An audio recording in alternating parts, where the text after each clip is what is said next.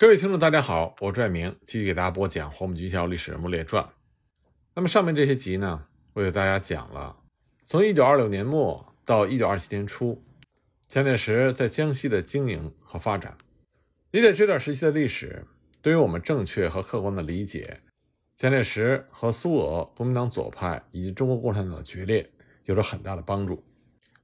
蒋介石在南昌与武汉国民政府的争执，本质上来说，它属于党权之争。蒋介石最初是主张迁都武汉的，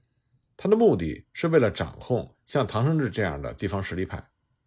那包罗廷和国民党左派在先行迁都武汉之后，就依靠唐生智这样的地方实力派掌控了党权。当蒋介石意识到没有办法主导党权的时候，于是他就和武汉联席会议。开始了对抗，而具体的表现呢，就是迁都之争。那么，迁都之争以及它背后真正的党权之争，就使得蒋介石最终走向了和苏俄、中国共产党还有国民党左派的决裂。实际上呢，在处理中山舰事件以及整理党务案的时候，蒋介石已经在实施军权高于党权的尝试，想通过对军队的掌控而掌控党权。那么，左派势力。为了与蒋介石进行抗衡，就依赖地方实力派来实现对党权的主导，试图反过来用党权在限制蒋介石的军权。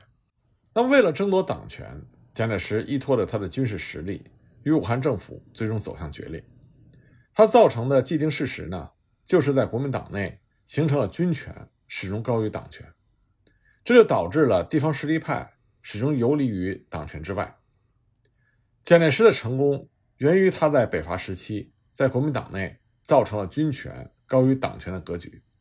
但这同样也是让蒋介石走向失败的内在根源之一。随着北伐军的推进，地方实力派军事实力增强，蒋介石呢就想用党权来掌控地方实力派，但是呢，苏俄顾问和国民党左派力量对于蒋介石始终抱着疑虑的态度。伴随着蒋介石和地方实力派的矛盾出现，左派联合地方实力派主导党权，就成为了制约蒋介石的主要措施。所以，我们再次强调一下，蒋介石首先提出迁都武汉，并且形成决议，是想通过党权来约束地方实力派的军权。但是呢，国民党左派和地方实力派联合在一起支持迁都武汉，是想反过来通过在军事实力上的结合，争夺党权。从而约束蒋介石的军权，所以说迁都之争背后显现出的是军权对党权的决定作用。如果蒋介石取得了胜利，那么客观上就会造成军权提高而党权弱化的局面。在北伐之前，蒋介石就曾经强调过，革命是非专政不行的，一定要一个主义、一个党来专政。他的目的就是要避免左派力量主导党权。为此呢？蒋介石在北伐开始之后，就明确要求军政时期对于一切团体组织以及政治工作人员不准他们自由，因为中国共产党在宣传动员、群众运动和政治组织方面具有优势，国民党根本无法与之抗衡。在北伐期间呢，蒋介石深感地方实力派不受其节制，所以八月十二日，蒋介石在长沙的时候就曾经对唐生智说过：“现在是党权高于一切。”他暗指唐生智要绝对服从，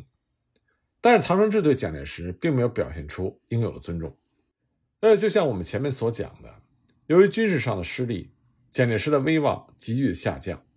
为了挽救这样的局面呢，蒋介石还曾经向中国共产党要求维持他总司令的地位，还多次向中共和苏俄顾问表示，希望被迫退出第一军的共产党员回去工作。所以我们可以看到，蒋介石。对于北伐军中的清党工作，那个时候并不积极。同时呢，出于对湖北唐生智等地方实力派的忌惮，蒋介石还主动向广州国民党中央和国民政府提出了迁都武汉的主张。有意思的是，蒋介石最初提出的迁都武汉的提议，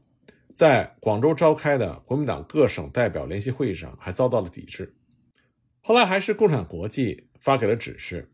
因为现在占领浙江和南昌的时候。可以不反对将国民政府和国民党中央迁至汉口，这样呢，广州的国民党中央才同意实施迁都武汉的计划。但是由于蒋介石深刻的感觉到他并没有能够主导党权，所以呢，在包罗廷和广州中央还有政府委员北上途经南昌的时候，蒋介石就以政治和军事发展便利起见作为理由，提议迁都改在南昌。那么，对于蒋介石迁都南昌的主张，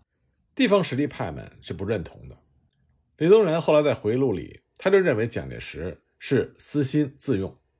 因为武汉各军队不是他的嫡系，万一国府和中央党部前往武汉，蒋介石必然失去控制力。唐生智呢，同样是为了达到自己的目的而反对蒋介石，因此乐于武汉政府住在他的军队占领的地区。蒋介石在南昌就曾经对包罗廷和诸位中央委员说过，可顾虑的。就是将来中国国民党能否统一？不过现在在我指挥之下，国民革命军只要我自己服从党，其余的军人绝无二心。只要中央执行委员朱公能够指导我们，赶紧负起责任，切实进行党务，党没有不同意的。但是包罗廷到达武汉之后，成立联席会议，并且行使最高职权，很明显，这和蒋介石的预期是相违背的。十二月十三日到达武汉的中央委员和政府委员举行紧急会议，组成联席会议，并且行使最高职权，规定军事委员会决议和总司令动员必须要经过中央执行委员会议决。所以很明显，联席会议的目的就是要把军权置于党权之下。蒋介石自然是坚决的拒绝，说战时总司令必须独断，并且威胁要辞掉总司令的职务。因为这个时候，蒋介石意识到了，如果党权旁落，军权也要受到制约。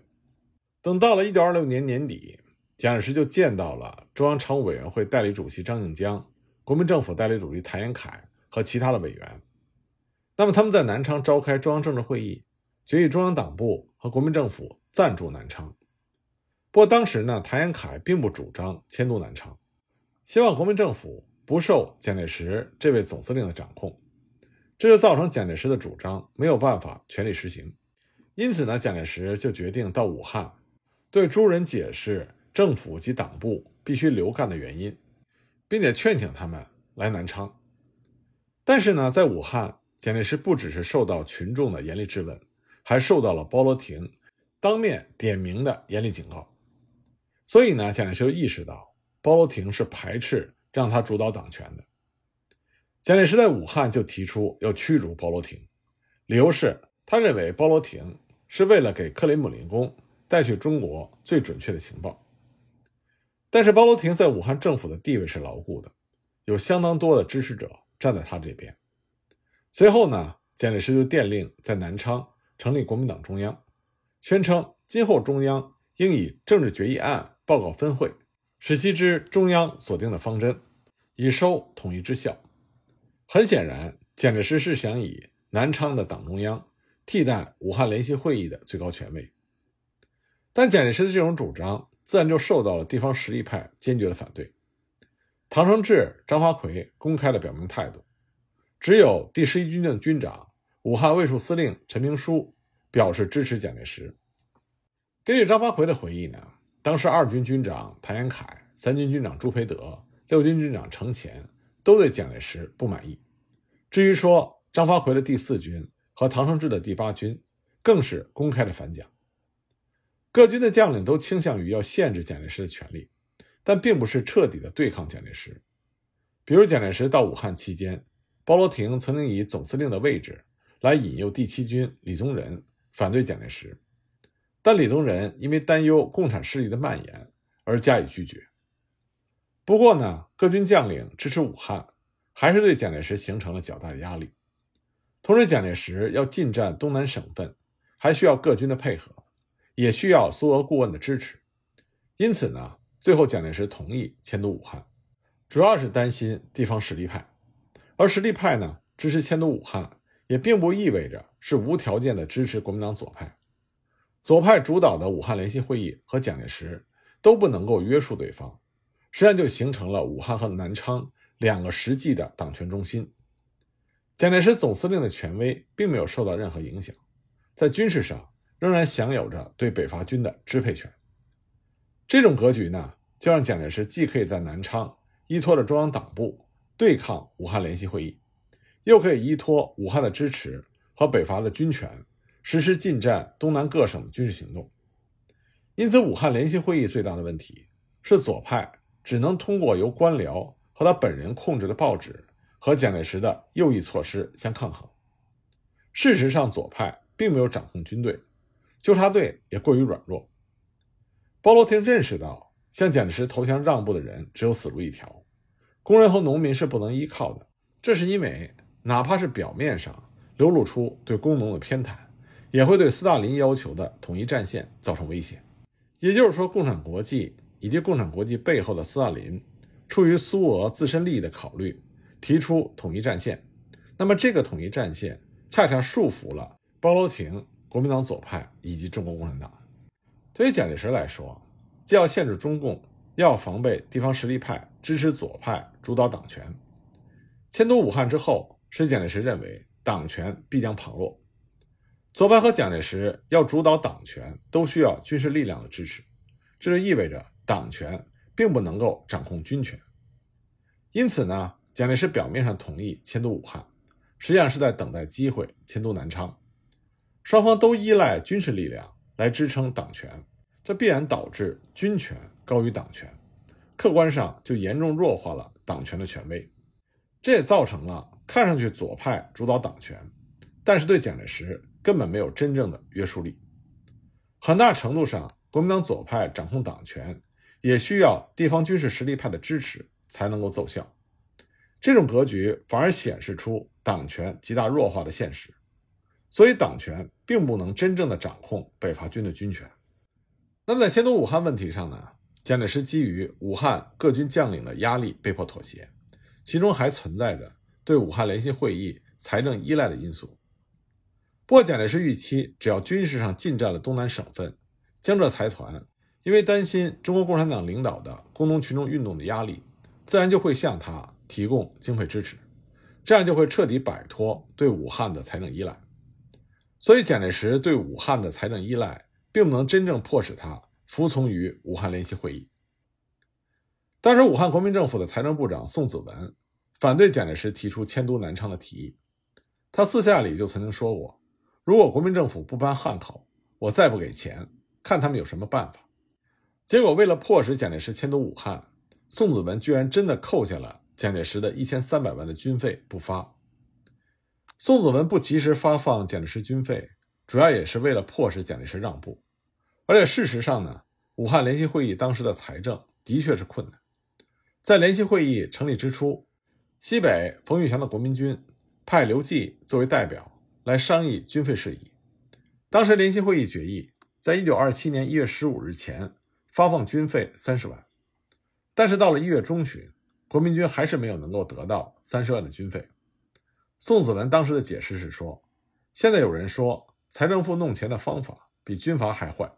一方面要钱，一方面还要来妨碍，实在弄不下去，请各位委员帮忙。”蒋介石对于武汉财政困难是非常清楚的。而武汉财政困难，又恰恰为蒋介石进军东南提供了理由。一月十七日，蒋介石在武汉召开中央执行委员会临时会议的时候就说：“财政情形不能兼筹并顾，目前唯有先解决东南。肃清东南之后，不但财政有办法，即海军也可以明白表示归附政府。如此，长江统一，武汉才会成为稳固的新的根据地。”武汉财政这个时候捉襟见肘，入不敷出。蒋介石既需要武汉财政的支持，才能够经略东南，又存在如果经略东南省份，财政就不是问题的预期。因此呢，蒋介石自然不会因为依赖武汉的军费供应而彻底服从于武汉联席会议。当初武汉联席会议成立的时候，宋子文就提议说，军费以后统交总司令部军需处支配，以归划一。他这个提议呢，获得了全会的通过。那么，蒋介石统帅北伐军，武汉联席会议在财政上不但不能约束蒋介石，反而为蒋介石通过支配军费而巩固军权提供了便利条件。一九二七年一月二十五日，蒋介石认为战线延长应该配备兵力五十五万人，每月军费一千六百万元，并且自行任命军长和各省的政治委员会主席。这就意味着蒋介石依靠武汉军费的支持进行扩军和加强对地方党部的掌控。不过，蒋介石在南昌和武汉联席会议同称为中央，在地方政令上必然会发生冲突。一九二七年二月十七日，武汉联席会议要求四川省议会及县议会经费分别划归省县党部作为经费，而南昌中央执行委员会秘书处同一天发电报告知四川省议会和各县参议会应立刻取消省议会经费，照数交给中央。武汉联席会议认为政令不统一必须解决，而蒋介石呢，在反对武汉联席会议行使党权的同时，声称现在中央执行委员会的权限是有冲突的，联席会议是没有根据的。若要提高党权，就必须取消汉口的联席会议。这说明蒋介石尽管同意迁都武汉，但是并不服从武汉中央的权威。深层次的原因呢，是蒋介石这个时候另有打算。这其中起了重要作用的人，就是蒋介石的同乡和同窗黄福。一九二七年一月间，黄福来到南昌，针对蒋介石和武汉联席会议的党权之争，黄福当时就建议，在政策上必须要离俄清党，放弃联俄容共的政策；外交上要谋求和英国还有日本的谅解，克服京沪，联系深商，抵定东南。再联络冯玉祥、阎锡山，形成中心力量，减少内争，而早日统一。对于急于夺取党权的蒋介石来说，黄福的这个建议正中其下怀。而武汉联席会议支持北伐军攻占东南省份，恰恰就为蒋介石提供了解决财政问题的机会。那么，随着北伐军的推进，各军的兵力大幅增长，军费开支日益增加。武汉联席会议在财政上面临着更加困难的局面。北伐军费最初是每个月三百五十万元，到了一九二七年初的时候，军费增加到了每个月一千六百万元，而政府辖区粤鄂赣湘闽各省的财政总收入每个月只有七百五十万元，再加上国库券三百万元，军费的缺口还有五百五十万元。根据当时湖南财政局长张开礼的报告。湖南田赋每年大约是三百六十万元左右，但是军阀已经收缴了后三年的田赋，田赋、厘金、盐税、杂税，每个月表面上是一百多万，实际上只有三十万元。而当时的农村，农协处死土豪劣绅，富户逃亡，没有人交纳田赋，谷米不流通，米价各地不一致，造成了钱粮问题。在城市呢，商界中店员要求加薪。并且按年增加，因此没有人做生意。随着北伐军推进，武汉、长沙、广州等城市的工人运动又出现了左的倾向。主要表现呢是提出大幅度的增加工资，自动缩短工时到每天不到四小时，而且呢还随便逮捕人，组织法庭监狱，检查轮船火车，随便断绝交通，没收分配工厂店铺，结果就导致了武汉。大量的店主破产，工厂倒闭，最后呢，大量的工商户、资本家逃离武汉。根据汉口民国日报救济局统计，武汉失业人口达到了十四万人。原因呢，就是一些工厂停业，工厂主和商人逃走。另外呢，有西方列强对武汉进行经济封锁，像武汉扬子厂主逃离武汉，造成了三千七百人失业。列强封锁长江，导致了进出口停顿。结果呢？码头工人失业三万人，金融行业失业人数达到了两千人，而外国在华烟厂停业，失业三千人。南京事件之后，英国和日本关闭了汉口的工厂，增加了失业人数一万五千人等等。对于武汉工人运动中左的倾向，当时领导工人运动的刘少奇深有体会。他后来总结说：“工人不能以部分的、暂时的利益。”妨害长久的整个阶级的利益，经济利益也有最高的限度，使企业不致倒闭，资本家仍然有利可图。工人的运动要顾及到联合战线，不要和当时的国民革命的利益发生冲突。那么，没有地主富农，没有店主和资本家，城乡的税源就逐渐的枯竭。这种经济问题不仅使地主和资产阶级强烈的反对工农运动，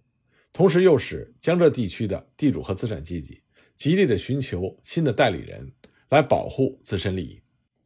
我们前面就讲到了蒋介石和江浙财团的联系，在攻下南昌之后就已经开始了。一九二六年十一月，当北伐军攻下南昌之后，蒋介石立刻就派自己的亲信黄福和军政署署长徐福去上海，找到上海的钱新之、周光甫商谈军饷问题。一九二七年二月初，钱陈二人就秘密给了蒋介石五十万元。三月份，蒋介石在南昌见到江浙财团的代理人物余下清，为了解决经费问题，就先以反共灭共作为条件。借款了六十四万元。在北伐期间呢，上海等地的工人运动声势浩大，江浙资产阶级就对工人运动甚为惊恐，因此呢，他们的代表人物就意识到蒋介石和武汉左派存在党权之争，所以他们就立刻去寻求蒋介石的保护。三月二十六日，蒋介石在上海会见了余洽清，随后呢，上海商业联合会的代表团见到蒋介石，表示只要蒋介石和武汉决裂。就给予经济支援，并且取得了蒋介石承诺调整劳资关系的保证。四月一日呢，上海商会就提供给了蒋介石三百万元的借款。就这样，蒋介石有了江浙财团在资金上的大力支持，